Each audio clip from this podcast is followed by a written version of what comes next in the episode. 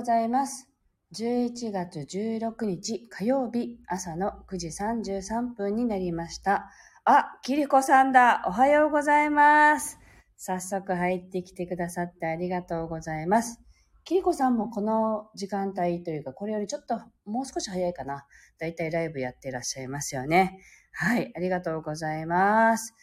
この番組は沖縄県浦添市から今感じる音をピアノに乗せてお届けしています。はい、えーっと、今日は写真にね、先週11月11日に行った大石林山というあの岩山のね、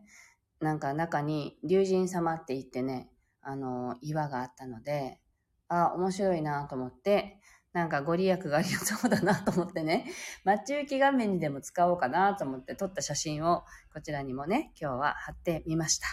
はい。えっと、その大石林山はね、コースがね、4コースぐらいあって、1つずつが30分ぐらいかなっていう感じで、まあ1日で全部回れたりもするんでしょうけど、私たちは時間がなかったのです。まあそれでも3コースは回ったんですけどね、いろんなコースがあって、すごく、すごく気持ちのいい、えっと、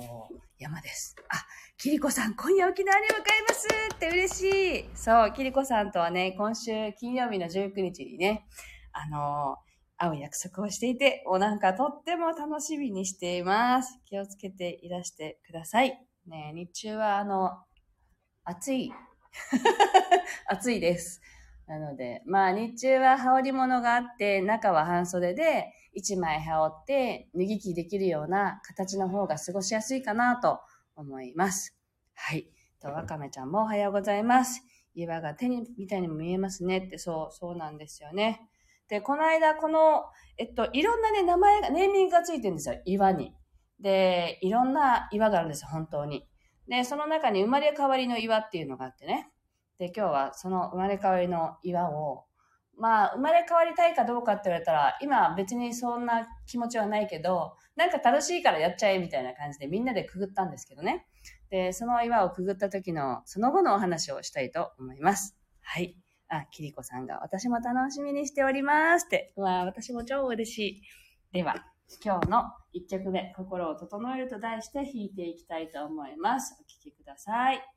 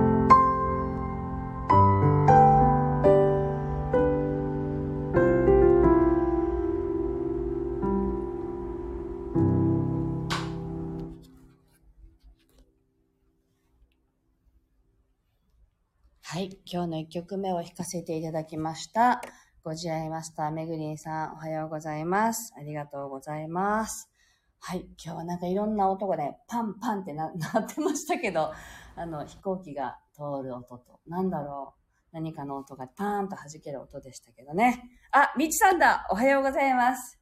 今日はね、みちさんがこれから来るんです。あの、みちさんは今ね、熊本在住で、熊本でね、あの、アロマの、まあ、オイオイルマッサージとか、あとは、もともとね、体式マッサージをされている方で、あの、本場のね、タイでね、その技術を習得して帰っていらっしゃって、タイのマッサージをやってるんですけど、帰ってくるって言うんでね、あの、今日ね、朝一でね、お願いしたんですよ、マッサージを。なので、もう、すんごい楽しみなんです。はい、ということでお待ちしています。はい。で、えっと、今日はあの、大石連山でね、あの、生まれ変わりの岩をくぐった話の、その後の話をしようと思って、その、生まれ変わりの岩っていう穴、穴っていうかね、こう、こうパパッカリ穴が開いたところがあって、そこをね、3回くぐるといいって書いてたんで、3回くぐったんですよ。で、まあ、適当な気分ですよね。あの、生まれ変わりたいって別にそんなに強く望んでるわけでもないわけだから、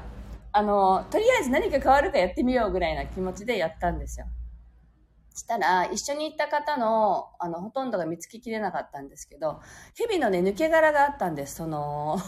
その岩の、岩肌に。で、私はあの、まあ、浦添でも、割とこう、畑とかが多い地域に住んでいて、蛇とかハブとかがやっぱ出る地域に住んでるので、抜け殻っていうのを、まあ、見たことが実際にあるわけなんですよね、何回も。だから多分気づいたんですけど、あ、すごい、蛇の抜け殻がある。なんて縁起がいいんだろうって思って、みんなに 見せて、で、どうしよう、持って帰ろうかなっていう友達とかがいたから、いや、そこ、ここはね、なんか、霊的な場所だから持って帰っちゃいけないんじゃないかみたいな話になってね、誰も持って帰らずに、まあ、写真だけ撮って、ご利益がありそうだからって、あの、持って帰った写真をね、っていう友達はいたんですけどね。はい。あ、みちさん向かってますって、待ってます。そして、その、その、そのくぐった後ですよね。もう全然忘れてたんだけど、その2日後ぐらいにブログを書いたり、まあ公式 LINE で今後の予定の案内なんかを書こうと思ってね、案内しようと思って準備してたんですけど、まあ私はやっぱりこう、これまでのやり方だと、公式 LINE でもブログでも、なんか案内ばっかりだったら、つまんないかなとかね、こう案内が続くよりは、なんか間に別の記事を入れて、あの、案内ばっかりにならないようにしようみたいな、そんな気持ちがずっとあったんですよね。で、それは、要はね、あの、こう読んでてつまんないって思ったら、公式 LINE もブロックされるんじゃないかとか、で、もう読みに来る人がいなくなるんじゃないとか、かとかっていう、そういうね、恐れがあったんですよ。だから、その各タイミング、イベントの情報は続けて送られるときっと嫌われるよなとかね、そんな感じがずっとあって、この、なんていうの、案内のタイミングっていうのを見計らってるうちに、めちゃめちゃ期限が迫ってきて失敗したみたいなことが何回もこれまでもあるんですけど、あの、変に恐れてたんですよ。でも、この、この生まれ変わりの後、二、二日ぐらい経ってね、なんかね、嫌われるなら嫌われてしまえっていう、すっごい開き直れたんですね。だってイベントがあるから案内したいよねって。で、自分の気持ちが、気持ちを置き去りにして、人から嫌われる、人からどう思われるんだろうって、そういうことばっかりに気持ちがいってしまって、あの、案内したいのに案内できていない自分とかっていうのがいるのに気がついたんですよね。なので、なんでしょうがないじゃん、嫌われるんだったら、嫌われてしまえ、みたいな。そういう気持ちがすごい湧いてきて、気にならなくなっちゃったんですよね。それで、ポン、ポンポンってこう、イベントの案内のブログを上げたりとかしてるんですけど、なんかその時に急にね、あ、これってもしかして生まれ変わったのかしらって急に思えた自分がいてね。だから、あ、あの生まれ変わりの岩って、こう私のいらないものを そぎ落としてくれる場所だったんだってなんか私は思いました。なので、あなんか、こんな自分ってすごく新鮮だなって思ってで割とやっぱりこう人の顔色を見るのはねあの兄弟でも3番目に生まれてるのでお兄ちゃんとかお姉ちゃんが叱られたのと同じことはしないでおこうとかねそういうこう空気を読むのが上手になるんじゃないですか下の子って。やっぱそういうところがいつもあってあの顔色を伺ったり空気を読んだりとかしてあの、嫌われないようにする自分みたいのがやっぱりいるんですよね。で、まあ、嫌われてもいいって思ってたけど、実際には思えてなかったんだなっていうことが、なんか今回気づけてね、もういいじゃんって。嫌われても、あの、自分の周りに自分が好きな人がいれば、それでいいんじゃないかなってなんかそんな風に思えたので、あの、沖縄に来る機会があったら、ぜひね、大石林山遠いんですけど、車がないとまず行けないですけど、キリコさん行けたらいいですよね、みたいな。那覇からね、2時間半か3時間ぐらいかかりますけど、それでも、すんごいいい場所なんで、あの、もし沖縄に来る機会があったら行ってほしいなと思うし、沖縄の方でもまだ行ったことないんだよねっていう人たくさんいらっしゃるんですよね。で、私も、あの、国神自体にはよく行ってましたけど、大石林山までは足を運んだことがなかったんでね、あの、初めて行ってきました。なので、おすすめのスポットです。はい。というわけで、今日の2曲目を、えー、っと、書いて、あ、弾いていきます。あ、大石、嵐山。いや、大石林山はね、林って書きます。大石は当たってて、嵐のとこだけ林にかけて、林に変えて、あの、検索すると出てくると思います。キリコさん。で、あ、カーボーイボブさん、お久しぶりです。おはようございます。はい。では今日の2曲目弾いていきたいと思います。